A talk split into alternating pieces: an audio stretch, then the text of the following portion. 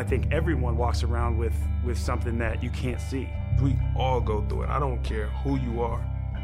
I don't care who you are, man. The best thing that I did was to come out and say, hey, look, I need, I need some help.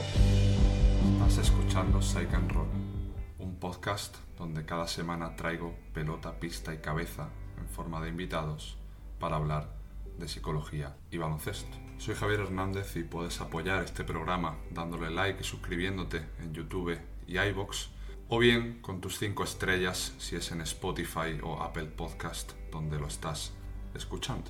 Y si esto de la psicología aplicada al barro de la pista te llama la atención, te dejo en la descripción un enlace donde puedes descargar gratuitamente mi manual con 10 más 1 maneras de entender tu psicología.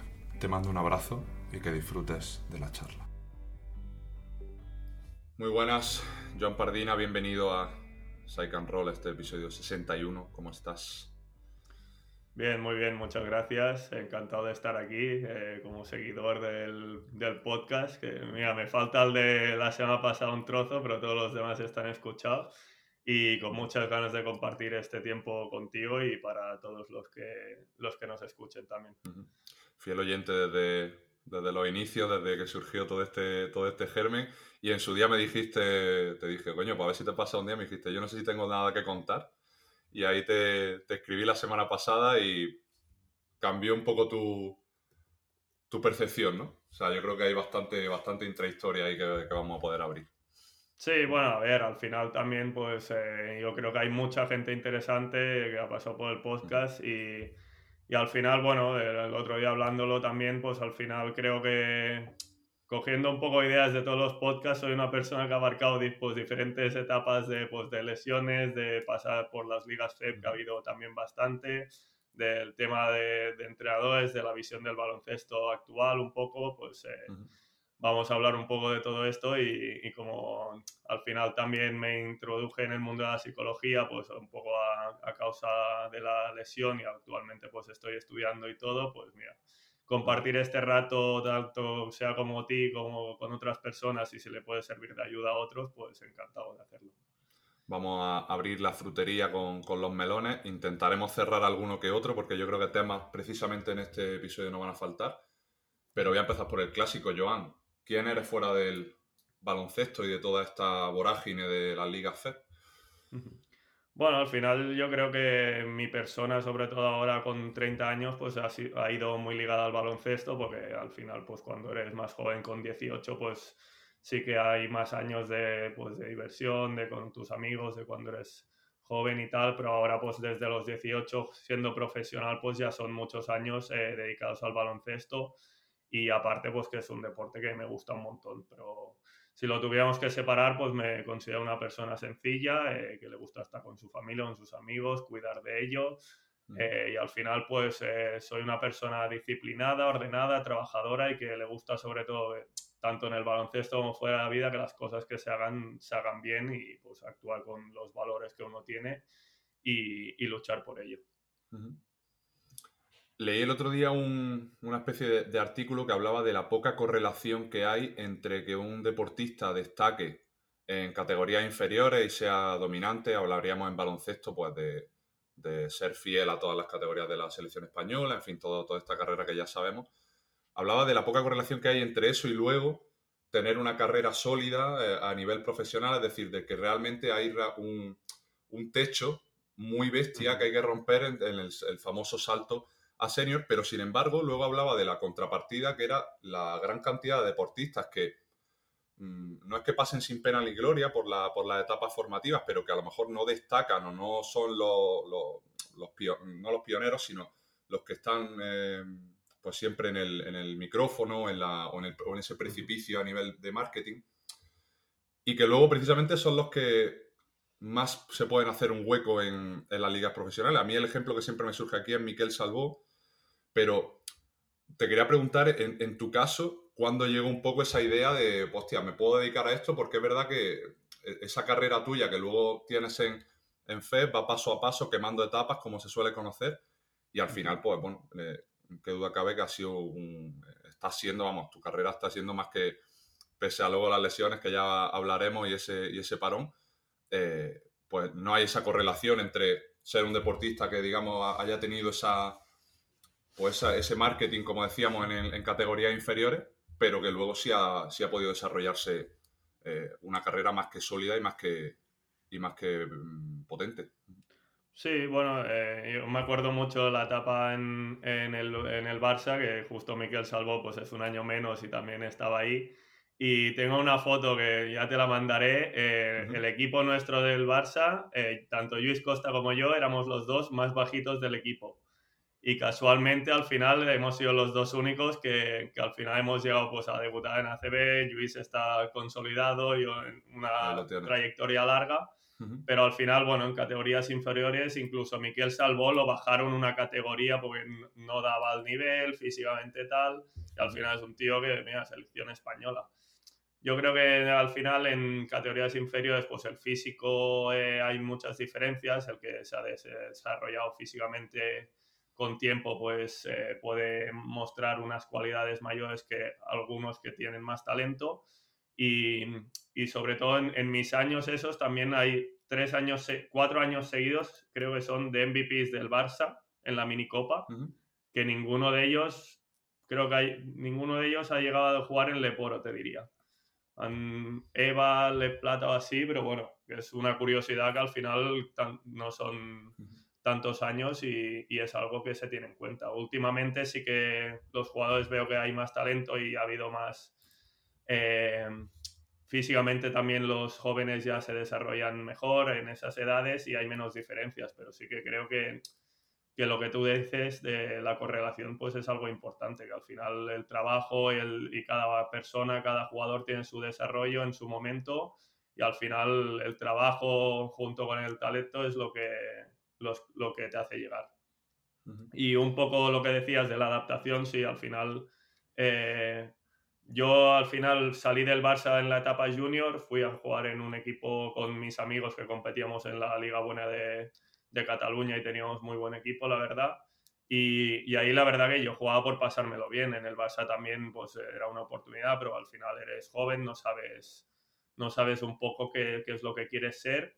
Y fue el segundo año de junior cuando ya empezaron a venir pues un par de representantes a decir, hostia, pues podrías empezar a, a trabajar conmigo, podríamos así pero yo no lo veía como un objetivo. Al final, mi, recuerdo mi hermano estaba de ayudante de un, de un, equipo EVA y yo los iba a ver y los veía buenísimos y, y no me veía capaz ni de jugar ahí en ese nivel en EVA, ¿sabes? Siendo junior. Y pero poco a poco pues salió el primer año senior, ya me fui a Menorca y poco a poco pues vas entrando en, en esa... Un poco en esa cadena de... Sí, un poco en eso, en la rueda de, trabajar y, y, al final pues te das dando cuenta qué es lo que quieres, hacia dónde vas y, y, al final pues eso, ir quemando etapas y ahí ya sí que una vez ya entré en Manresa, en EVA, que alternaba con el ACB también un poco, pues ya, ya vi que me quería dedicar a ello, que, que si lo hacía bien era posible y, y ya luché por eso. Aquí obviamente, Joan, no estamos para, para hablar del, tema físico, ¿no? De estos jugadores que dominan físicamente pues, en alevín, en infantil o incluso en cadete y que luego se les queda corto por ese desarrollo tan temprano para labrarse por un futuro en ligas profesionales. Estamos más para hablar de puertas para adentro, ¿no? A nivel de psicología. ¿Tú has visto algún patrón? Eh, y tú que también te has eh, desarrollado, eh, estudiado, has estudiado ADE y estás, por lo que hemos hablado más de una vez, interesado en todo el tema empresarial, de startups, un poco esta, esta movida. Mm, ¿Crees que hay una un componente también de quemar etapas demasiado rápido, ¿no? De esas expectativas y de esas etiquetas tan tempranas que luego mmm, parece que, quiero coger esa zanahoria ya, pero realmente esa zanahoria, mm, por mucho que intente atraparla, llegará cuando tenga que llegar y hay veces que incluso ni llega. Tú ese ejemplo que ponías de los MVP de la minicopa, ¿Han notado en algún caso que, bueno, que no han llegado por, esa, por esas prisas, ¿no? Por dejarme llevar por la explosión de la botella de champán, pero luego, cuando esa espuma vuelve a su, al punto más neutral, cómo sigo motivado y cómo sigo realmente labrándome un futuro independientemente de lo bueno que haya podido ser ayer, porque al final el deportista vive de lo que, de lo que hace hoy, no de lo que puede hacer mañana ni lo que ha hecho ayer. Sí, totalmente. Al final eh, yo creo que, y ahora lo estamos viendo más con el tema de las redes sociales también, que creo que en edades tempranas pues dañan más que ayudan. Eh, pues en infantiles vemos muchos chavales que ya tienen agente, eh, que les prometen mil cosas cuando aún no saben qué tipo de jugador van a ser, ni, ni, ni les preguntan realmente qué es lo que quieren ser muchas veces. buscamos mucho, yo creo, el cortoplacismo y el resultadismo al final pues eh, por todas partes. Al final los clubes vemos por parte de todos los implicados en el mundo del baloncesto, que es el que conocemos, al final los aficionados que quieren resultados a corto plazo, el club resultados a corto plazo, eh, los agentes que su jugador lo pete y el año que viene tenga un contrato de la hostia. El jugador quiere ser el mayor anotador eh, de este año en, en su liga.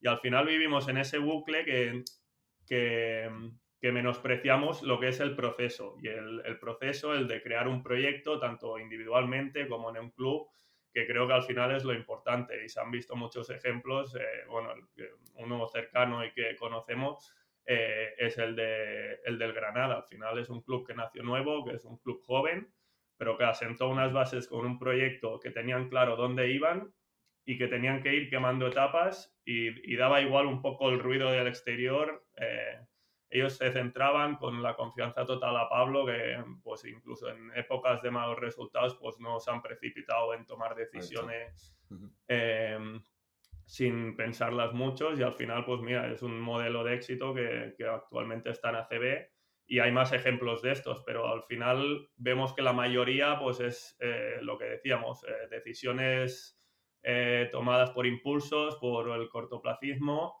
Y, yo creo que eso no ayuda y sobre todo pues, en jugadores jóvenes eh, que aún no saben eso, lo que quieren, eh, es muy difícil, pero yo prohibiría el tema de los agentes hasta determinada edad, porque al final estamos fomentando que el chaval esté pendiente de si mete puntos, si no, si, si ganan, si puede ir al torneo y de invitado y al final pierden el foco de, lo que es jugar al baloncesto, pasárselo bien, sobre todo en esas edades, eh, hacer deporte, eh, aprender unos valores que luego, aunque no llegues, te pueden servir para tu vida profesional futura.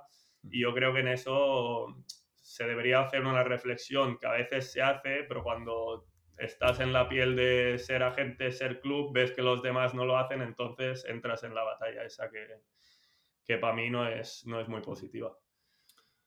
Yo creo que el corto plazo siempre va a ser poderoso, pero muchas veces te implica o te perjudica a la hora de hacer las cosas por hacerlas, ¿no? Hablábamos tú y yo planteando un poco los temas para el, para el episodio, de también de, y hablando de tema empresas, tema incluso de, nuestro yo personal, ¿no? De esta era de la productividad, de si me va bien quiero eh, gastar todas las balas para que me vaya incluso mejor, ¿no? Y, no tener esa visión a largo plazo a veces te hace gastar muchos recursos en el presente y notar cómo eso pues, te va quemando y al deportista le puede pasar eh, un, poco, un poco lo mismo. Como tú siempre has sido un tío con muchos intereses fuera de, eh, del deporte, ¿cómo gestionas tus demonios de no intentar eh, abarcar todo a la vez y de, pues bueno, pues sacaste mm. ADE, ahora desde el año pasado pues tu interés por la psicología a raíz de la lesión te,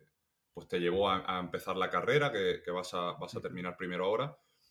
¿Cómo gestionas toda esa parte o cómo ha ido construyendo también al, al Joan persona, ¿no? que, que, fuera del baloncesto pues también nos tiene que sujetar siempre esa persona que pues no deja de ser la que se va a acostar con nosotros todas las noches y con todos nuestros, nuestros demonios y nuestras expectativas y nuestras movidas. Sí, bueno, a ver, yo desde el principio, desde que empecé y salí de casa con 17 años, eh, primero ya mi madre me dijo que si, que si salía, que tenía que estudiar. Y eso era algo que ya estaba por, por supuesto y entonces ya empecé ADE. Eh, sabía que era algo que no tenía prisa, pero que tenía que ir haciendo y, y era un objetivo pues eh, a, a, medio plazo, porque mientras duraba el básquet pues no tenía prisa, pero lo fui haciendo bastante con bastante buen ritmo. Cuando acabé, pues me dio por hacer un máster ahí en Granada de gestión deportiva, comunicación y marketing también. Y luego sí que estuve pues dos años eh, más eh, un poco eh, a pesar de estar como más focalizado en el básquet, seguía formándome pues autodidactamente pues en tema de esto de, de, inversiones, de empresas, que siempre pues me ha gustado el tema, pues también siempre dedicándole ese tiempo eh, como para descansar un poco la mente de lo que es el baloncesto al día a día, que al final pues a mí me gusta mucho, aparte de los entrenamientos pues me veo Euroliga, me veo ACB, me veo Leporo y creo que también pues es muy importante tener ese espacio fuera de de lo que es el baloncesto para poder pensar en otras cosas, poder eh, reflexionar hacia, hacia dónde tú crees que, va tu camino más allá del baloncesto, hacia la persona que quieres ser y, un poco eh, yo creo que cada persona tiene que buscar pues eh, sus, sus gustos un poco en, lo que, en lo que cree que le puede gustar y luego poder aplicarlo pues tanto yo por ejemplo cuando acabe mi carrera de jugador, pues a mí me gustaría seguir ligado al baloncesto. Y muchas de las cosas que he estudiado me pueden servir para ello y otras no, pero otras me pueden servir para lo que es la vida en general. Entonces yo siempre he buscado pues poder eh, formarme en otras cosas o en otras facetas para un poco eso, eh, descansar la mente de lo que es el baloncesto y luego pues para poder eh, un poco cimentar mi, mi yo futuro a, a la vida profesional. Entonces, cuando acabé eso, pues también a raíz de la lesión empecé a trabajar con psicólogos, ya, ya tenía cierta, cierta curiosidad por el tema de la psicología y el tema mental, también un poco inculcado por mi padre. Y, y a raíz de eso, pues me, me eché para adelante y dije, dije, mientras siga con el baloncesto, voy a empezar otra carrera y, y siempre estamos a tiempo de si no nos gusta dejarlo, empezar otra cosa Em, o sea, que hay gente que dice, empezar una carrera ya te, ya te cierra para cuatro o seis años y yo creo que no, al final yo la he empezado, me está gustando mucho, voy a seguir con ella y si hay un día que, que me canso, pues la voy a aparcar y me voy a dedicar a otra cosa, pero creo que la formación en, en otras cosas o, o, intentar saber más cosas acerca de, de, lo que pasa más allá del baloncesto te puede ayudar tanto en la vida como incluso en el baloncesto, ya te digo. Sobre todo a, esa capacidad de explorar y a poner un poco la decisión antes del ver el escenario perfecto para hacer algo, ¿no? Muchas veces yo he hablado con compañeros de equipo en, años anteriores y era como, eh, tío, es que no sé, no sé qué hacer porque me gusta un poco todo, pero no sé si meterme en un grado, hacer un, un módulo de lo que sea, un curso. Y es como muchas veces la, ecuación hay que, hay que cambiar la incógnita, no hay que poner primero, pues vale, voy a decidir hacer esto y ya luego iré haciendo porque me guste o iré viendo si luego surge un poco esa, esa llama o voy descubriendo otros intereses. Lo que pasa que en nuestra cabeza la decisión jamás va a ser perfecta con eso y con todo, porque podemos hacer un traslado al baloncesto, mm, pues te llegan una, dos, tres ofertas de ligas distintas, que si extranjero, que si España, que si cambiar de equipo, y es como, eh, mm, el otro día escuché una frase que me encantó, que es que no podemos, no puedes juzgar la ignorancia del pasado con la sabiduría del presente. Y muchas veces como esperamos tomar la decisión perfecta de, pues este equipo va a pasar esto y si voy aquí me luego me pasa lo otro, es como, bueno, vamos a decidir un poco con más con las gónadas que con otra cosa y ya iremos viendo si hacemos la decisión eh, correcta, ¿no? Que a veces genera un poco esa parálisis por análisis que no, que lo único que hace es mantenernos en el mismo sitio, que es de la única manera en la que no vamos a conseguir avanzar. Sí, totalmente. Yo creo que al final, eso, muchas veces no, no, empezamos a actuar por miedo a si va a fallar, si esto pues no lo podemos tener controlado. Y, y, eso es algo que a, mí me ha pasado también. Yo creo que al final a todos en mayor o menos medida nos ha pasado alguna vez. Y, y, al final, pues mira, ahora desde hace más o menos poco tiempo me, me he metido eso en la cabeza de hay que actuar eh, dando por hecho que nada va a ser perfecto, que van a salir cosas que tal, y, pero luego estar eh, enfocado en tu objetivo, cuál es tu objetivo, saber, saber por qué haces lo que haces y al final también pues saber que va a haber eh, pues en, el camino pues va a haber trabas y cómo superarlas, pero al final yo creo que si te esfuerzas te, y trabajas con un foco, eh, todas esas adversidades las vas a poder ir resolviendo a medida que se presenten y, sabiendo eso, que va a ser perfecto, pero al final cuando tú te dedicas a una cosa con, todos tus valores, tus esfuerzos, eh, a pesar de que haya adversidades y no lo logres, eh, seguro que sacas aprendizajes y te sientes satisfecho con lo que has hecho.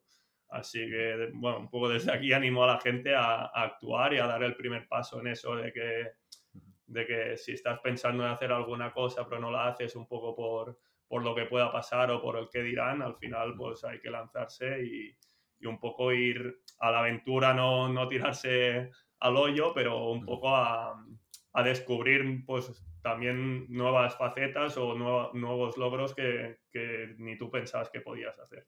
Total.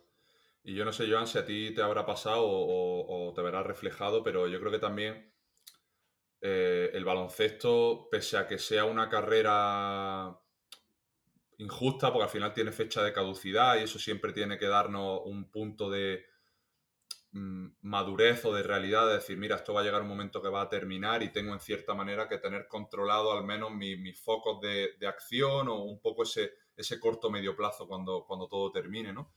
Pero creo que aquí también hay un, punto de valorar que, el baloncesto nos permite acceder a, mucho, a muchas otras cosas, nos deja un tiempo para conocer a gente, cambiar de ciudad, vivir experiencias diferentes y a veces eh, estamos tan centrados en yo soy eh, pues Joan Pardina el jugador de baloncesto o yo soy Javier Hernández el jugador de baloncesto que es como, no, tú eres el jugador unas horas y en el resto también hay otro tiempo que puedes explorar, puedes moverte, puedes actuar o, no, ¿no? Pero siempre creo que a veces somos un poco inconscientes de lo que el baloncesto nos ha mm. dado acceso o nos sigue dando y me gustaría saber cómo has ido gestionando tú toda esa parte mientras ibas creciendo como jugador, de, no sesionarte por en qué liga ibas a estar al año siguiente o en qué equipo, pero también sabiendo que, el Joan persona o el Joan futuro trabajador de en lo que sea, en la faceta que,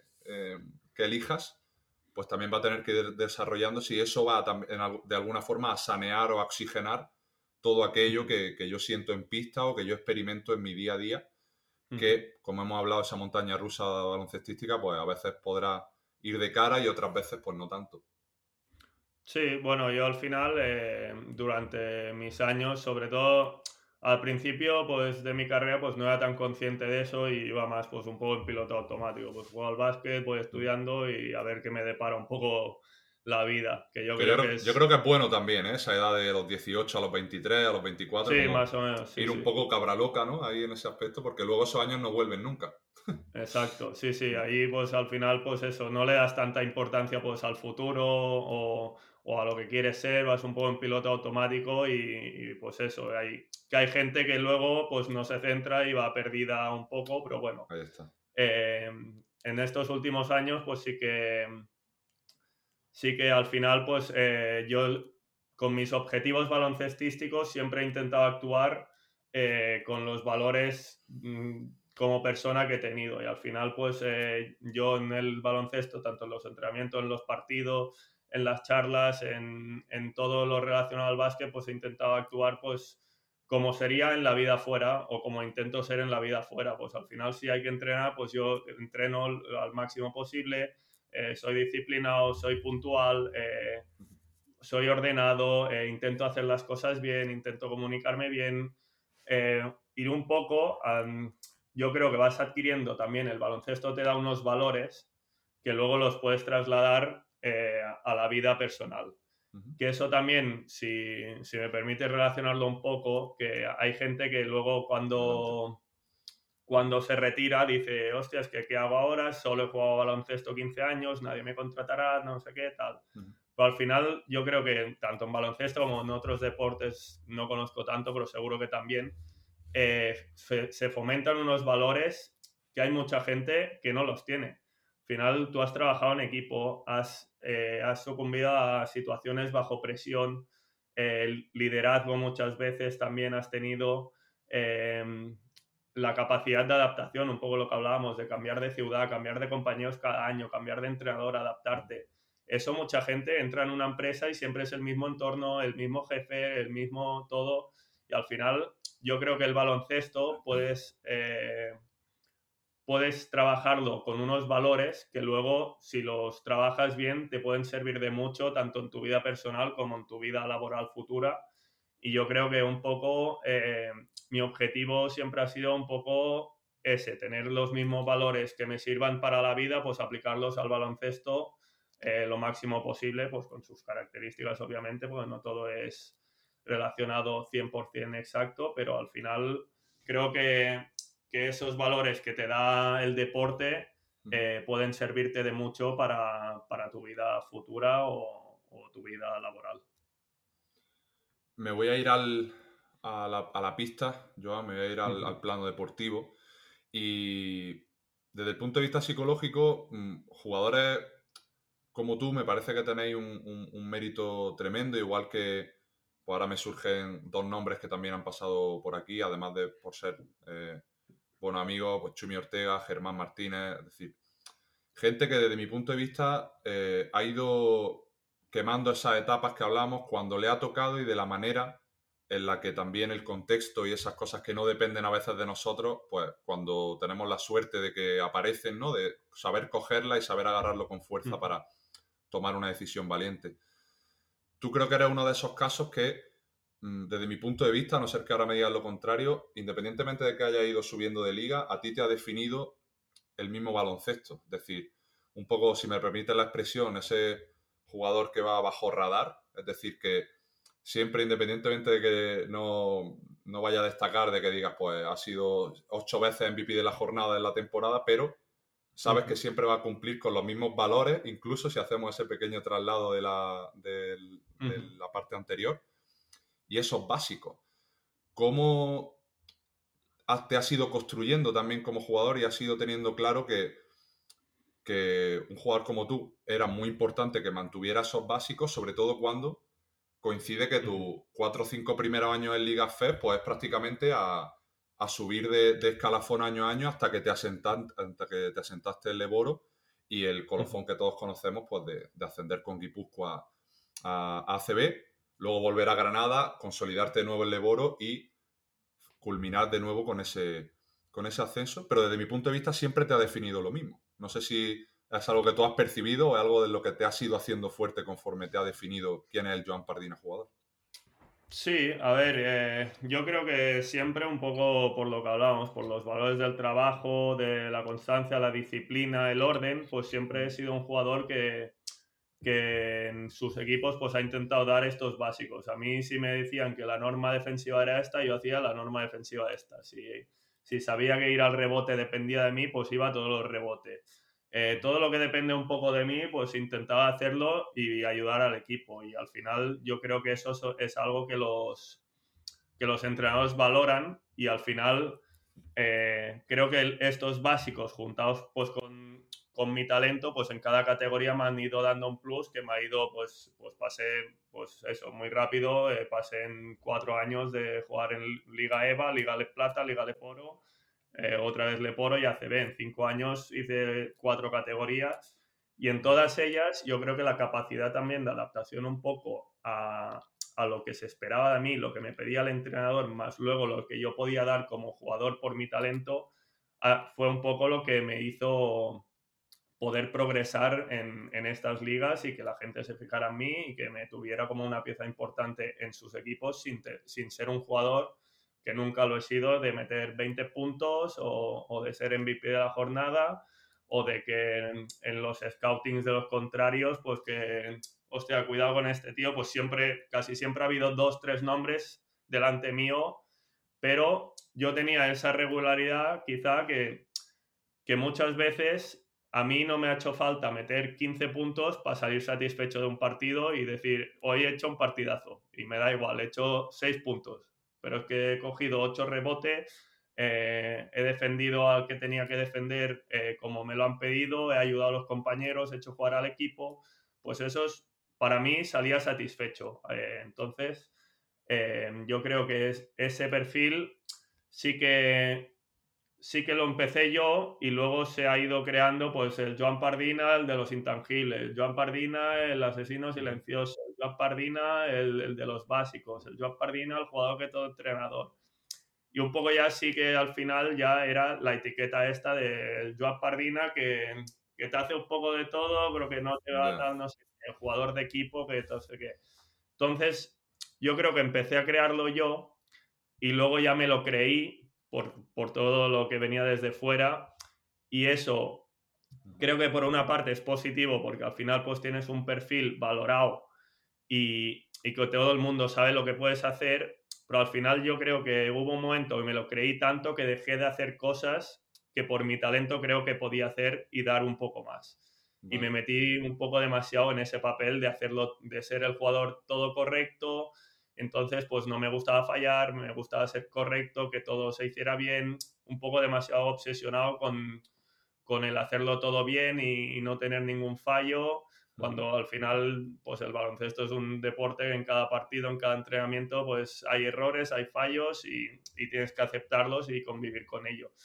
Pero bueno, al final, eh, mirando un poco la carrera en lo que llevo hacia atrás, pues eh, la verdad que en general estoy muy satisfecho. Al final he conseguido mis objetivos y, y ahora pues eh, intentando pues luchar contra eso y, y, y, tener estos básicos, nunca dejarlos porque creo que han sido lo que me ha dado el poder estar tantos años a buen nivel pero aparte pues darle un poco ese, esa pizca un poco de, desarrollar mi talento más allá de, lo que se espera de mí y que creo que puedo dar ahora, ahora mismo. Con un poco salirte de ese guion que a veces hemos hablado, bueno, tú estás metido en temas de psicología, que el, el refuerzo social es el más potente, es decir, aquello que nos dicen o aquello con lo que nos etiquetan, a veces como que es lo que más se va a adherir de una manera súper potente a, como a nuestra personalidad, incluso a la manera que tenemos de actuar. Pero hay veces que puede ser contraproducente, como hemos hablado en los casos de categorías inferiores, de quemar ese, esas expectativas demasiado rápido. ¿Qué te guiaba en esos primeros años? Eh, a nivel de. Porque, mm, vamos, entiendo que vas a ir porque en tu cabeza no. Cada año no era un año trampolín, que tú no pensabas de, pues este año me va a servir para el año que viene estar en Les Plata, este año me va a servir para el año que viene estar en Leboro, sino que ibas un poco, lo que ahora tanto se llama, pues, estar en el presente, el más famoso mindfulness, pero que al final no es nada distinto a lo que hemos hablado antes de tener el foco en, aunque tenga mi misión a largo plazo, mm, esa misión tiene que tener unos ingredientes que me ayuden a avanzar en el día a día. ¿Cuál era esa guía? Hasta que ya te lo creíste un poco como como has mencionado, ya sabías que pues, esos básicos te iban a dar lo suficiente como para asentarte en, una liga pues ya de las más profesionales como puede ser Leboro y que tan eh, dependiente de un ascenso directo es, pues por desgracia para los nacionales, para acceder a CB, tú lo has conseguido dos veces. ¿Cómo fue esa, esa guía inicial?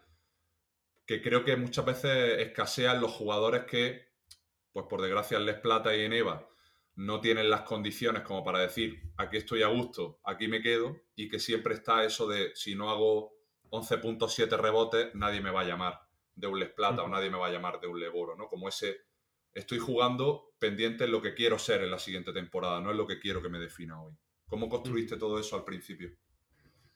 Bueno, yo al principio, ya te digo, al final pues eh, empecé jugando y un poco a la aventura de ver qué me deparaba el baloncesto y luego, pues, por ejemplo, fui a Alicante a Le Plata, pues lo, lo, percibí como una oportunidad para desarrollar un poco mi juego en, un equipo ya Le Plata, fuera de mi casa, un poco también para verme eh, a, a, mí hacia dónde quería ir. Al final, pues fue un año muy bueno, pero en ningún momento estaba obsesionado de este año, pues, tengo que demostrar que en la Le Plata pues soy tal para subir a Leporo eh, las cosas se fueron dando por, pues salieron bien, pues un poco por el trabajo, la constancia así, fue un buen año, pero sin hacer unos números, pues ahora no me acuerdo, pero más o menos eh, no son unos números impresionantes que los mires y digas, Guau, este tío tiene que jugar en Leporo sí o sí.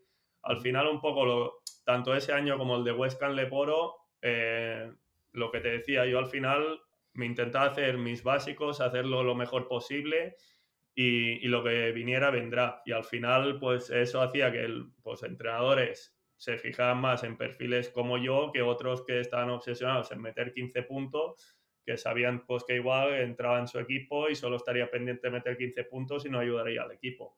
Y al final yo creo que, que eso me ayudó pues a crear este, este perfil de hacer las cosas bien, eh, lo que depende de mí, centrarse en eso y ayudar al equipo a conseguir sus objetivos dentro de que yo tengo mis objetivos propios. Pero yo creo que al final eh, lo que me hizo llegar pues hasta ACB pues fue el, el tener el ser un jugador que, a pesar de, intentar, pues yo al final, todo el mundo queremos jugar lo máximo posible, queremos hacer lo máximo posible, meter, al final a todos nos gusta eso. Pero yo dentro de ese marco, para mí lo principal era qué tengo que hacer para ayudar al equipo a ganar, qué tengo que hacer para ayudar al equipo a entrar en playoff. Y al final yo creo que eso es lo que me dio pues llegar hasta, hasta ACB y, un poco adaptarse a cada año, cada categoría y cada entrenador lo que, lo que me requería. Pues no era lo mismo jugar en Le Plata en Alicante que jugar en ACB con Guipúzcoa, ¿sabes? Y, al final yo creo que eso, eh, lo que te decía un poco, al final eh, creo que una parte de, mi carrera eh, se ha logrado gracias a eso, a ser un jugador que, que ha mirado demasiado demasiado incluso, te digo, a veces para el equipo, porque me, y me he podido abstraer del ruido externo, porque al final, pues, eh, son muchos los amigos, eh, familia, agente, eh, tal, que me decían, pero si, si, tú tiras muy bien, ¿por qué no tiras más? ¿Por qué, claro. ¿Por qué cada vez que ves uno solo la pasas? Si ellos no te la pasan, si cuando tú estás solo no te miran.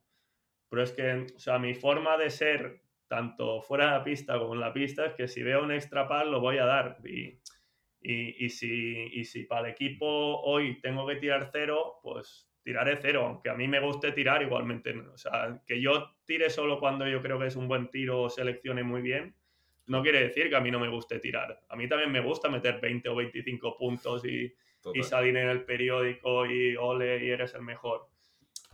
Pero por mi forma de ser y por mis valores, no es lo que tenía que hacer. Entonces, siempre ha habido esa lucha también un poco de, de qué jugador podrías haber sido si hubiera sido pues más hijo puta o más egoísta o tal.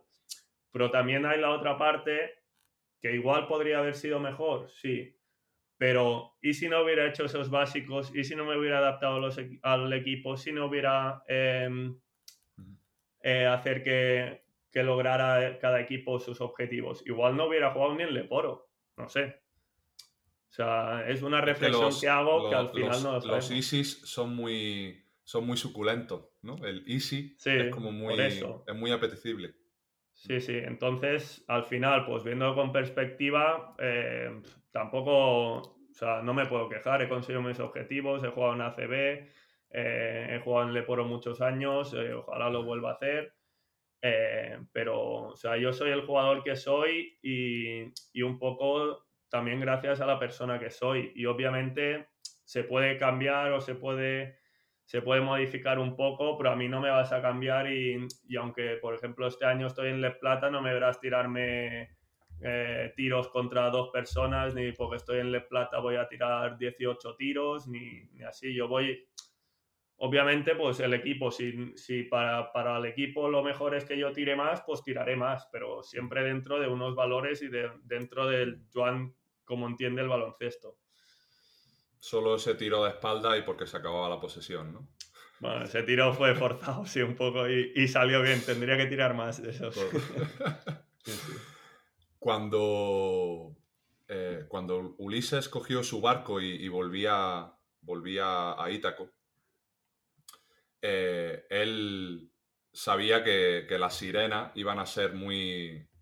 Eh, pues iban a... sus cánticos iban un poco a, llevarle por el, por el mal camino, que al final era el de, el de tirarse al agua y, ahogarse, ¿no? Y le dijo a, su, a sus tripulantes que, le ataran a su mástil, sabiendo que en el corto plazo él iba a, pese a saber que no iba a ser lo mejor para él, él iba a escuchar esos cantos de sirena, iba cambiar su dirección y su manera de estar en el mundo, terminando en un final que a largo plazo no hubiera sido el deseado.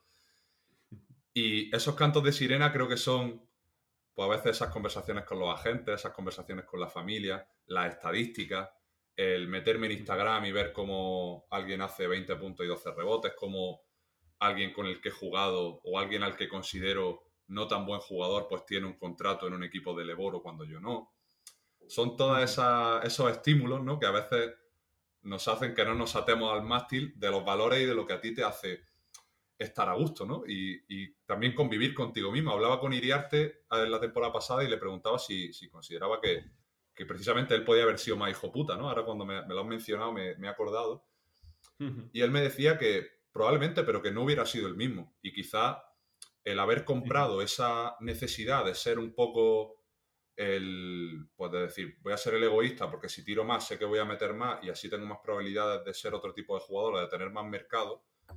Pero quizá luego lo que hablábamos antes de la persona que se acuesta contigo todas las noches, quizá no hubiera estado tan a gusto.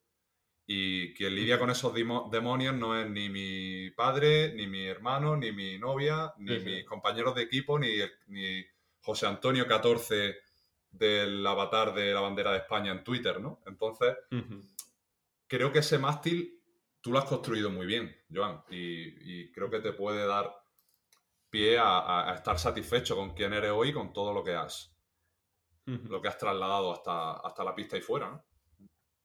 Sí, un poco sí, al final es eso, aunque, aunque a veces incluso yo mismo sabía que lo podía hacer y, y si, si lo hago, lo puedo hacer y seguramente muchas veces igual lo haría mejor que el de al lado. Ahí está. Pero, eh, claro, al final mucha gente la que te... O sea, lo, dicen por tu bien, pues eh, si tal, no sé qué, podrás tal, porque muchas veces no lo hacen ni a malas, pero al final pues no están en tus entrenamientos, no están en tu día a día, no, eso, no, no se acuestan contigo en la cama. Em, aunque les expliques la situación, nunca podrán nunca podrán llegar a entender los pensamientos, todo lo que hay dentro de tu cabeza, aunque lo externalices lo mejor posible. Entonces, eh, yo creo que al final es eso, eh, actuar un poco con lo que tú crees que es lo correcto, modificándolo en su momento si crees que hay que modificarlo, dejarte aconsejar, pero sobre todo de las personas que tú crees que quieren el bien para ti, pero también sabiendo que muchas veces les ofusca el que te quieren demasiado. Entonces también hay que saber eh, centrarte un poco en ti mismo, en la situación en la que estás, en el entorno en el que estás, eh, tener tus objetivos claros y, sobre ello pues eh, actuar conforme a lo que tú te sientas bien y puedas y puedas en el futuro, pues eso, pues mm, estar pues a gusto o tranquilo con, cómo has actuado o cómo, o cómo te has desarrollado, pues en este caso como jugador. ¿Crees que se infravalora mucho en el día a día esos componentes del mástil que muchas veces te sostienen más a nivel psicológico, como son las acciones que, bueno, son más de basurero, como se suele decir, o son intangibles, poner buenos bloqueos, defender bien a mi emparejamiento, eh, hacer una falta cuando toca, eh, centrarme en dar un pase correcto, entrar al rebote ofensivo, cerrar siempre el rebote, es decir, acciones que psicológicamente desde mi punto de vista están súper infravaloradas porque son las que te acaban sosteniendo en un día en el que, por ejemplo, pues llevas cuatro minutos y todavía no te ha tocado tener un tiro abierto disponible, has fallado los cinco primeros lanzamientos que has tomado, es decir, la dependencia de el anotar o no anotar o el de estar teniendo una estadística vistosa en un partido, muchas veces son esos cantos de sirena y son famosas las frases de llego al descanso y como llevo cero puntos, pues ya nos contamos la historia de que hoy no es mi día, pues esto es una mierda porque no voy a jugar, ¿no? Eh, creo que se infravalora mucho en el día a día la construcción de esos objetivos. Formaban parte un poco de ese mástil tuyo el tener claro que cada semana era una oportunidad de mejorar el rebote, de ser mejor compañero, de ser mejor comunicador, de aprender a escuchar a los entrenadores, aunque no siempre verbalmente, porque un entrenador te comunica de muchas maneras, no siempre con la palabra. Y creo que eso muchas veces se deja un poco al, azar y a la personalidad del jugador, ¿no? Y, y, creo que debería ser tan importante como mejorar mi porcentaje en tiros libres o mi mecánica de tiro para tomar mejores lanzamientos de tres puntos. Sí, eh, a ver, yo, pues mira, sobre todo durante un tiempo, pues me dedicaba a, pensar qué es lo que hago bien y qué es lo que me pide el entrenador y sé que si hago esto bien tendré mis minutos. Entonces yo había días que obviamente pues estaba ofuscado porque llevaba 8 minutos en pista y había tocado dos balones. Y digo, pues hostia, es que me da sensación que voy arriba, abajo, arriba, abajo, arriba, abajo. O sea, a mí me gusta jugar al baloncesto, no, no hacer atletismo. Total. Pero al final eh, tienes que luchar un poco contra ti mismo y pensar, si llevo ocho minutos en la pista es porque algo estoy haciendo bien. Entonces yo me centraba mucho en, en acciones que no fueran eh, meter puntos o tener tiros que a mí me dieran confianza. Ahí está la clave. Y que me hicieran eh, estar a gusto en la pista. Yo, por ejemplo, había algún día, pues, que mm. había tirado dos veces o tres a canasta en todo el partido. Pero, hostia, en una jugada cogí dos rebotes ofensivos seguidos y acaban metiendo un triple. Pues eso para mí es como si hubiera metido yo el triple. O, o bloquear un rebote o, defender al mejor anotador de otro equipo y que no, y que no metiera la canasta fácil.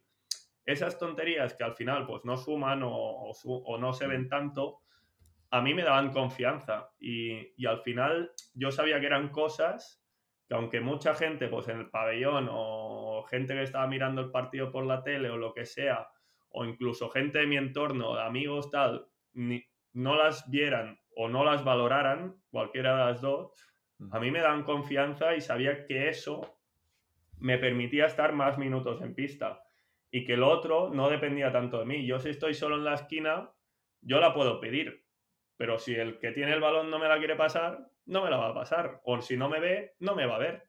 Entonces, luego pues sí que obviamente pues a partir de esas acciones que me daban confianza, pues, ¿cómo hacer para, pues, por ejemplo, yo siempre he tenido pues, un buen porcentaje en tiro de tres en, a pies parados.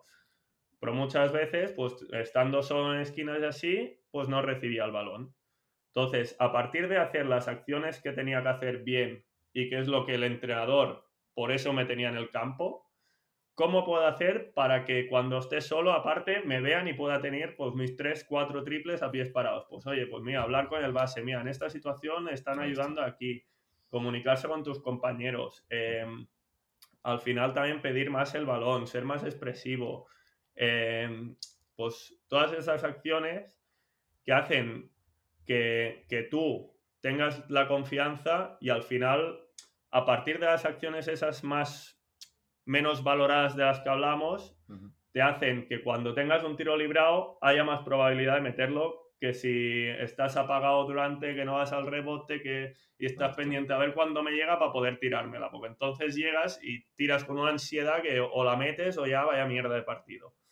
Entonces yo un poco lo que hacía era focalizarme en esas acciones que a mí me daban confianza, como pues, por ejemplo, a mí eh, coger rebotes me da confianza o hacer buenas ayudas, hacer buenas defensas eran o incluso movimientos sin balón, que, yo creo que es algo que se valora muy poco.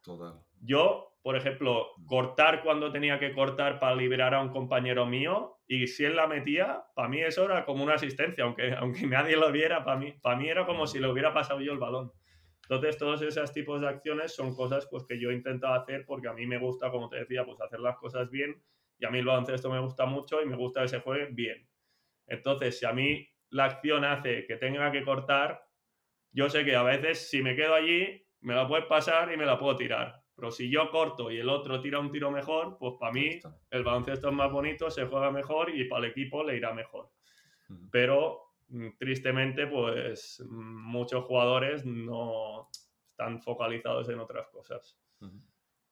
Tampoco se, no enseña a nadie, a veces se queda un poco al, azar de la personalidad del jugador que se aprende estas cosas porque en formación creo que mm. se, se, construyen pocos contextos para, para, realmente que los jugadores aprendan a, algo más igual de valioso a veces que meter una pelotita por un aro, pero bueno, eso son ya otra, otras lindes, ¿no? Mm. Yo antes quiero abrir el, quiero abrir el apartado de los demonios. Eh, te lesionaste de, gravedad en, en Granada cómo ha sido todo, e, todo ese proceso y qué ha aprendido eso en esas casi dos temporadas, si no me, si no me equivoco, al final con, la complicación. Eh, abriste tus puertas también al, proceso psicológico por primera vez, si no me, si no me equivoco. ¿Cómo crees que eso dicen, ¿no? Que, que a veces solo se aprende a base de hostias creo que es demasiado injusto, que no tienes que ir buscando tropezarte con una piedra para aprender pues, en la vida, pero muchas veces eso no depende de nosotros. Y sí surgen estas situaciones que te dejan al filo de la navaja, que o sacan lo mejor de esos meses que vas a estar sin definirte como jugador de baloncesto en una pista, o no, ¿no? Es un poco la, siempre esa dura decisión. ¿Cómo te ha construido en cierta forma ese proceso para ti como, y cómo fueron esos meses? Sí, bueno, a ver, yo creo que en el momento de la lesión, eh, cuando me la comunicaron, pues fue eh, realmente un mazazo, porque al principio pues eh, se me dijo que era un esguince del ligamento, estuve un mes y medio recuperándome y al volver a entrenar en el segundo entreno el mismo gesto, no era normal y ya cuando se hicieron las pruebas me lo comunicaron y la verdad fue un mazazo. Eh, al final, pues un ligamento cruzado, sabes que es mm, junto con el Aquiles, pues la peor lesión que un deportista puede tener. Hmm. Pero eh, en ese momento no era consciente de lo que tenía aún que pasar eh, ese año y pico, que la verdad que fue muy duro, pues no eres consciente en ese momento. En ese momento dices, bueno, pues me opero, tal, y seis meses estoy en la pista. Em, la verdad que por parte del club pues eh, también recibí un apoyo total desde el primer momento. Eh, me dijeron que estuviera tranquilo, que, que, que, me iban a, que iba a seguir en el equipo, que, que, no me preocupara por ello, que eso creo que también pues, fue un gran detalle y que, que siempre lo agradeceré porque al final durante una lesión así también te da una tranquilidad. Cuando tu cabeza está un poco perdida, pues al menos esa parte la tienes, la tienes un poco clara. Y bueno, luego vino el tema, el tema de la lesión, la, la operación. Eh, al final, pues eh, no ha sido una lesión de cruzado normal. Eh, la primera operación, por lo que sea, pues no salió bien. al final son cosas pues, que, que no dependen de ti. tampoco nunca sabré si, si, fue por mi genética, si fue cosa del quirófano, si fue cosa del médico, es algo que tampoco le quieres dar más vuelta. Eh, tienes que aceptar que las cosas no fueron bien y entonces, pues, entre una cosa y otra, eh, de una lesión que me hice en febrero, te plantas en julio casi desde cero, porque entre el mes y medio, dos meses que era un esguince, más luego los tres meses que no ha salido bien la primera operación, me tienen que volver a operar. Entonces, bueno, eh, lo afrontas bien sabiendo que al final pues es algo que necesitas para volver a jugar. Eh, pero luego eh, el proceso desde el primer momento ya se veía que, que, no era un cruzado normal, que todo iba muy lento, que, que, había que luchar. Claro, yo al final tampoco era mi primera lesión grave, mi primera lesión de cruzado. Al final tampoco tú no sabes lo que es normal y lo que no es normal. Al final, no hay un pues. Que te lo Exacto. Una vez has pasado por la lesión, sí que ya puedes saber más o menos las etapas, tal, pero la primera vez es complicado. Entonces, mm, yo simplemente me dedicaba a hacer lo que los especialistas me decían. Si el fisio me decía haz esto, haz esto. Si el médico me decía haz esto, es esto. Pero claro, llegó un momento que, la cosa avanzaba y, veías que, que, no iba bien, que veías que se preocupaban, de que comentaban, de qué podemos hacer, que, que no va bien. Eh, hubo un momento que ya tenía que empezar a correr y no había manera, siempre, o sea, iba cojo, cojo, todo el rato, no tenía dolor, pero iba cojo. Entonces, eh, fue duro porque al final, pues, eh, yo como te decía, a mí me gusta hacer las cosas bien, trabajo un montón y, son muchas horas solo contigo mismo y, y, al final lo que me hacía estar un poco eh, focalizado era que yo quería volver a jugar a baloncesto sobre todo, quería esa temporada que se preveía una temporada bonita, poder, pues, como preveían, pues a la segunda parte de la temporada poder llegar a jugar con mis compañeros. Entonces, cada vez que va pasando el tiempo, ves que esa posibilidad cada vez se reduce y eso psicológicamente, pues, eh, quieras o no, pues me iba afectando aunque no me diera cuenta tanto en ese momento. Eh, entonces hay un momento que, que por mi forma de ser un poco, eh, a mí siempre me preguntaban cada día, yo iba, yo iba a las 8 a la universidad, de 8 a 9 y media, a las 10 estaba en el, en el palacio, de 10 a 11 estaba solo, luego venían a entrenar, o sea, cuando, cuando mis compañeros llegan a entrenar yo ya llevaba dos entrenos ¿cómo estás? Bien, bien, todo bien, tal, no sé qué, porque yo no quería preocupar a mis compañeros ni a la gente, o sea, el equipo tenía un objetivo que era ascender y yo no quería que por mí pues se distrajeran de ese, de ese, de ese foco, ese objetivo, entonces yo intentaba desde fuera de la pista ayudar en todo lo que, lo que veía posible, tanto como capitán como, como una persona que lleva tiempo en el club. Y, pero claro, hubo un día que ya, eh, pues que dices, no puedo más, petas y, y al final pues eh, ya trabajaba con la psicóloga, pero incluso con la psicóloga no, no, no, te atrevías a decir lo mal que estabas de verdad hasta que un día lo sueltas todo y un poco focalizas todo y, y te centras en lo que te está pasando, en cómo afrontarlo y un poco así. Y bueno, al final pues eh, fue duro, pero se pudo, se pudo recuperar más o menos y al final pues con ese colofón en el partido de ascenso en Granada, eh, poder, poder participar en él, meter ese triple, pues para mí fue uno de los días más bonitos de mi vida y, y a largo plazo pues eh, es lo que decíamos un poco, y si no hubiera tenido esa lesión, ¿dónde estaría ahora? Pues podría estar en ACB, pues igual sí, podría estar igual retirado, pues igual también, ¿no? Nunca sabrás qué hubiera pasado, ¿no? Pero lo que sí que que a día de hoy puedo decir es que con la lesión, eh, obviamente me afectó mi carrera, me afectó físicamente y me afectó muchísimo, pero a día de hoy eh, no sería la misma persona, ni tendría la misma mentalidad, ni hubiera pasado por unos aprendizajes que, que ahora mismo pues me hacen ser la persona que soy y tener unos objetivos en la vida pues que eh, a través de la lesión pues he podido como, como introducirlos en, en mi persona. ¿Te sirvió para aprender a llorar? Sí, o sea, no, no tanto a llorar, sino como a, externalizar un poco mis, mis, emociones. Al final, pues es un poco lo que te decía. Eh, a mí me preguntaban cada día mis padres, mi hermano, mi, mi novia, mis amigos, eh, ¿cómo estás? ¿Cómo va? Bien, bien, todo bien. Y había días que no iba bien. Yo, yo iba días a, a, hacer el físico y, decía, hoy voy peor que la semana pasada, o hoy me duele más. Pues yo siempre decía, bien, bien, bien, todo bien. Y, yo iba al día siguiente y lo intentaba otra vez y, iba mejor, pues bien. Iba peor, yo decía bien.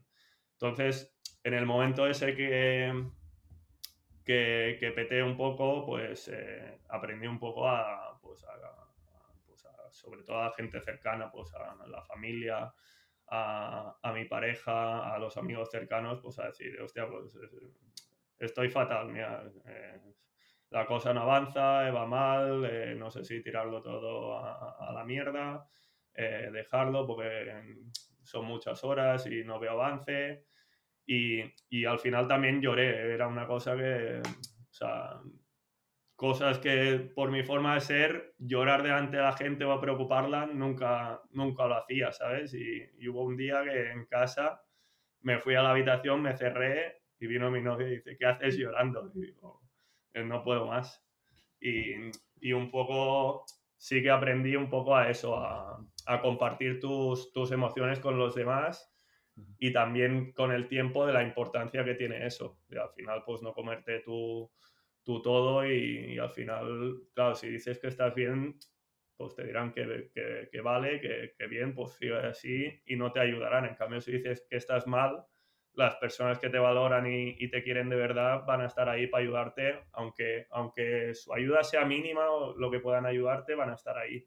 Hmm. Y eso es algo que, que ayuda y, y, de aquí de cara a la gente que pase por algo le, le animo a un poco, pues eso, a, mostrar sus emociones y, a, y, que tenemos derecho a, estar mal y porque es una situación dura, pero que, de todo se sale y si, y si te dejas ayudar, pues lo vas a llevar mejor. No sé si has visto el meme este de, un típico grupo de WhatsApp familiar que pregunta, pues la, la, hija o la sobrina pregunta, ¿cómo estáis? Y responde tía Julia y pone fatal, gracias.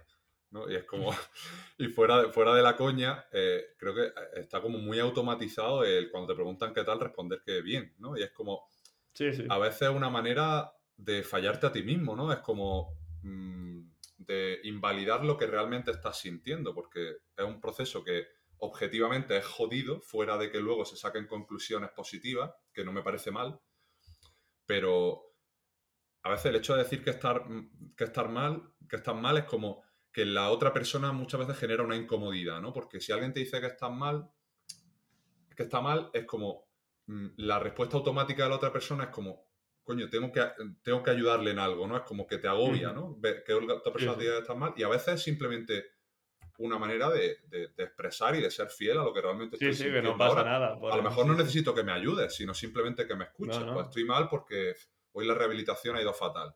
O porque esta semana veo muy lejos volver a pista. O porque yo ya mucho como comunicarnos de manera asertiva, porque eso no deja de ser de una manera asertiva, en la, medida en la que te comunicas de manera verdadera a nivel emocional con otra persona, pero es una manera de, de no esperar a que la batería se ponga en rojo para decir que estoy en la mierda, ¿no? De, no explotar, ¿no? Como tú, como tú muy bien has dicho. Eh, ¿Te ha servido luego eso a la hora de tu vuelta eh, a las pistas? Vuelves, eh, verano entiendo que un poco jodido, de, pues me renuevan en ACB, no renuevo, al final acabo en Melilla, año complicado también en lo deportivo, también un poco el año de volver a sentarte como, como deportista. Mm, ¿Has notado un cambio en el Joan de último año en Granada versus el que vuelve a Melilla? También se junta la edad, el paso de un poco de los 26-27 a más los 29-30, ¿no? Que es un poco como ese... A mí me parece un, un impasse bastante bestia a nivel vital, ya no solo en lo deportivo. Sí, de ¿Crees que te sirvió también esa, aparte obviamente de tu proceso psicológico, pero esa realidad con la que te contaban las cosas para surfear pues, dificultades posteriores que no han sido en lo físico, pero sí quizá en el contexto FEB de oferta, renovaciones, me mantengo en la liga, no y demás. Sí, bueno, al final eh, en las ligas FEB, como bien sabes, eh, todos los veranos son, son complicados. Eh, yo había logrado pues, tener una estabilidad ahí en Granada, yo estaba muy a gusto, una ciudad que, que para mí ha sido mi casa y, y tengo muchos amigos ahí y aún vuelvo. Mm, y, yo tenía contrato para estar en ACB el siguiente año, pero claro, eh, viendo un poco cómo había ido la lesión, eh, un poco cómo querían organizar el equipo, pues me comentaron que no, que no contaban conmigo. Y pues primero de todo fue un golpe duro porque yo en su día cuando fiché en Granada, eh, a mí me convenció un proyecto que a medio plazo quería estar en ACB y yo me sentía parte del proyecto y, al final lo había conseguido, ¿sabes? A, pesar de no haber podido jugar este año, en mis cuatro años creo que yo puse de mi parte para hacer el club mejor e intentar darlo todo para que el club estuviera en ACB y al final fue un golpe duro, pero bueno, eh, un poco la lesión y, la perspectiva psicológica también pues me hizo un poco eh, saber aceptar todo este tipo de situaciones, eh, saber, saber llevarlas mejor conmigo mismo, tener las herramientas para pues aceptarlas, qué puedo hacer ahora, cuál es mi objetivo. Y la verdad que fue un verano complicado porque al final, pues, eh, claro, sin jugar toda la temporada, eh, la gente ya me catalogaba como Joan Pardina, hostia, qué, qué buen jugador era, pero está lesionado. O no me fío. Eh, la, la, etiqueta esta de, de Joan Pardina, de la rodilla. Y entonces, pues solo tuve una oferta, o sea, no tuve, tuve, tuve muchos intereses de cómo estás, no sé qué, pero al final cuando tenían que decidir, pues, pues no, no se acaban de fiar, que, que yo no, no le tengo rencor a nadie y yo seguramente en su posición habría hecho lo mismo. Si tienes un tío que, que tienes unas puedes ver que ha, jugado todo el año, que ha estado bien, no sé qué, en vez de fichar a un jugador que, que, te ofrece dudas, pues al final vas por lo más claro. Pero al final, pues bueno, fue en Melilla, eh, donde un poco mi objetivo pues era demostrar que, Joan Pardina quería seguir jugando el baloncesto, que estaba bien físicamente y que podía hacerlo. Yo creo que eh, mi objetivo eh, se cumplieron, porque al final pues jugué todo el año, no me perdí ni un entrenamiento. Em, fui, fui con mis valores, al final seguí jugando como jugaba antes, intentar ayudar al equipo. Eh, no intenté demostrar que estaba bien por hacer 10 puntos o 15, sino yo quería demostrar que estaba bien, pues eso, eh, yendo al gimnasio cada día, entrenando todos los días, no teniendo dolores, sentirme bien conmigo mismo. Yo todo eso lo logré. Em, el único objetivo que no logré del todo fue disfrutar del baloncesto, porque fue una temporada complicada en cuanto a resultados, eh, cambios de entrenadores, cambios de jugadores, que se acabó con un descenso. Pero mis objetivos personales en cuanto a la lesión y en cuanto al Joan jugador, yo los logré. El problema fue que al, verano la gente, pues, eh, en gran mayoría, pues no, como no había metido 10 puntos de media, no había no sé qué, no, no sé qué, pues seguía siendo Joan Pardina el lesionado. Cuando yo, si, si, me, si te informas bien, no me perdí ni un entreno, estuve todas las sesiones, mañana y tarde, la rodilla estaba bien, puedo jugar a, a nivel, pero para la gente le es más fácil, pues muchas veces... Eh, eso que hablamos un poco de las etiquetas. Cuando te ponen una etiqueta es muy difícil quitártela un poco, ¿sabes? Entonces tienes que hacer muchas cosas para intentar sobreponerla, pero mucha gente pues llamaba a uno que no me había visto ni me había hablado en todo el año y le decía, ¿qué tal, Joan? Hostia, pues desde la rodilla no es el mismo. Tú que sabes si no me has visto entrenar, no me has visto jugar. Y entonces, pues, bueno, son cosas que al final, pues las etiquetas o, o un poco lo que se habla de ti, pues lo que hablamos no depende de ti. Entonces, pues eh, gracias un poco a la introducción a la psicología a causa de la lesión, pues eh, he aceptado la situación eh, y a día de hoy, o sea, no estoy en Le Plata porque aquí en Hospitalet porque quiera retirarme aquí en mi casa, ya está. Yo estoy aquí por la situación que se ha dado. Yo podría estar este año en Leporo porque he tenido más de una oferta, pero a día de hoy también tengo claro eh, lo que quiero como jugador y lo que quiero como persona. Entonces, mm, no me iría a cualquier precio y no hablo de, salario solo a algún sitio, sino que valoro muchas más cosas. Entonces, eh, eh, pues bueno, Joan Pardina está ahora aquí con ganas de seguir jugando al baloncesto porque a mí me encanta jugar, disfrutar de ello y en el día de mañana no sé dónde estaré, si seguiré aquí, si me iré a un Leporo, si me iré al extranjero, pero el día que no me guste el baloncesto, yo lo diré y, y no jugaré ni, ni, aquí en mi casa, ni, ni, en el extranjero, ni en Leporo, ni, ni por ahí. Yo juego porque me gusta esto, llevo toda la vida y al final, pues eh, gracias a Dios, la rodilla a día de hoy la tengo olvidada, no tengo ni dolores, ni hinchazones, ni nada puedo hacer de todo y, bueno, con ganas de seguir jugando y seguir disfrutando del baloncesto un poco. Tiene que ser jodido cuando lo que te ha definido para llegar a tan alto nivel luego se convierte un poco en tu en, la cristonita de puertas para afuera de como no destaca en lo, estadístico que es paradójico porque es algo que no has hecho nunca como hemos hablado pues, en los años de Alicante, Huesca se convierte en eso en el, en el boomerang que te, que te vuelve y, y, que devuelve algo que, que, a nivel de expectativa entiendo que este último verano para ti habrá sido jodido, ¿no? De, también esa toma de decisiones, vas a ayudar también a Palencia en la pretemporada, es decir, vas tomando un poco esas decisiones por, por seguir en ritmo, mientras te acuestas con esos demonios de los que, de los que hablábamos, sobre todo escuchando cosas que, pues que no eran acorde a, a, tus vivencias del, del, día a día, pues desde, el, mero hecho objetivo de que no te has perdido ningún entreno y de que has jugado todos los, todos los partidos, fuera de que los resultados fueran mejores o peores, ¿no? Sí, al final pues tienes que luchar un poco contra eso y también a veces luchas también contra que ves otros jugadores que han tirado por el otro camino y que no que les ha ido mejor, sino que, están en, un equipo, en un proyecto que a ti te gustaría estar y que sabes que podrías estar perfectamente, pero por, por seguir un poco tus principios, pues, o, por X motivos no estás. Entonces, eso sí que es jodido, pero bueno, eh, lo que te decía un poco, al final yo a día de hoy estoy muy tranquilo en cuanto a mi persona, en cuanto a lo que he trabajado, en, en todos los sitios que he estado estoy orgulloso de, cómo lo he hecho, de tranquilo conmigo mismo y con las personas por las que he trabajado, por los clubes. Y, y, a día de hoy, pues que eso, con, con ganas, que al final, pues eh, yo seguiré fiel a mis valores. Eh, cuando, cuando algún club o alguien, algún entrenador me quiera fichar, sabe que sabe lo que yo puedo dar y lo que, y lo que no.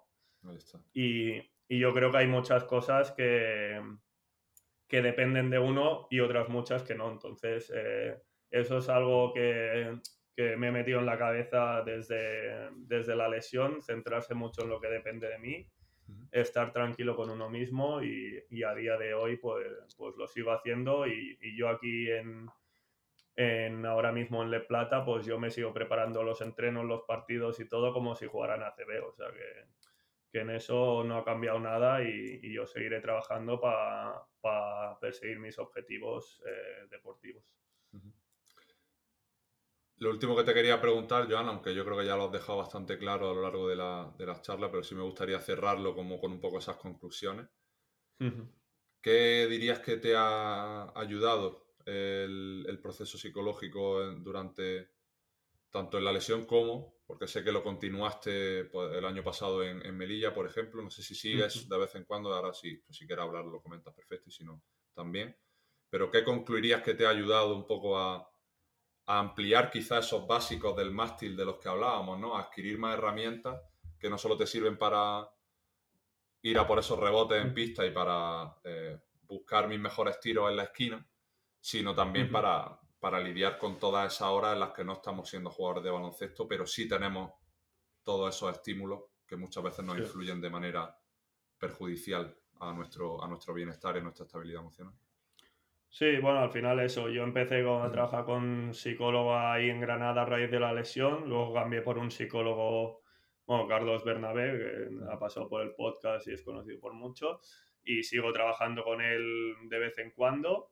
Y la verdad que tanto ellos como mi formación que he hecho eh, de puertas afuera, pues eh, me ha ayudado mucho, pues sobre todo a, lo que hemos comentado un poco durante esta charla, que es eh, sobre todo a poner foco en lo que quieres como, como deportista, como persona, a tener tus objetivos claros, eh, sobre todo a, lo que está en tu control y lo que está fuera de tu control, en centrarse sobre todo en lo que depende de ti y al final también a, a la aceptación de, la, de, las situaciones que se van dando, eh, adaptarse a la incertidumbre. Por ejemplo, este verano yo tenía una incertidumbre, no sabía si de un día para otro me iba al extranjero, eh, de un día para otro me fui a Palencia, eh, un poco a, a, sobrellevar todo, todos, esto, todos estos temas.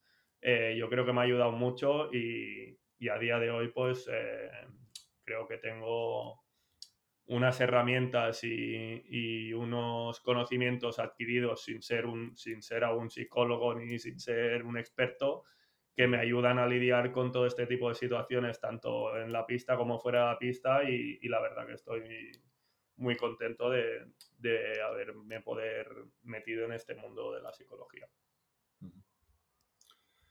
Pues Joan, eh, para mí ha sido un episodio bastante especial por, por bueno, lo, a veces con los jugadores con los que generan más ese, ese vínculo por las experiencias vividas y para mí ha sido un placer pues escucharte todo este, todo este rato, comentar temas que yo creo que cualquier persona, independientemente de que haya pasado por una situación exacta, va a poder sacar conclusiones. Y hablo de cualquier persona, no solo jugador, sino entrenadores de formación, jugadores de formación, eh, cualquier tipo de persona vinculada, incluso fuera del baloncesto, hemos hablado muchos temas vitales, por eso también me gusta hacerlo de manera transversal.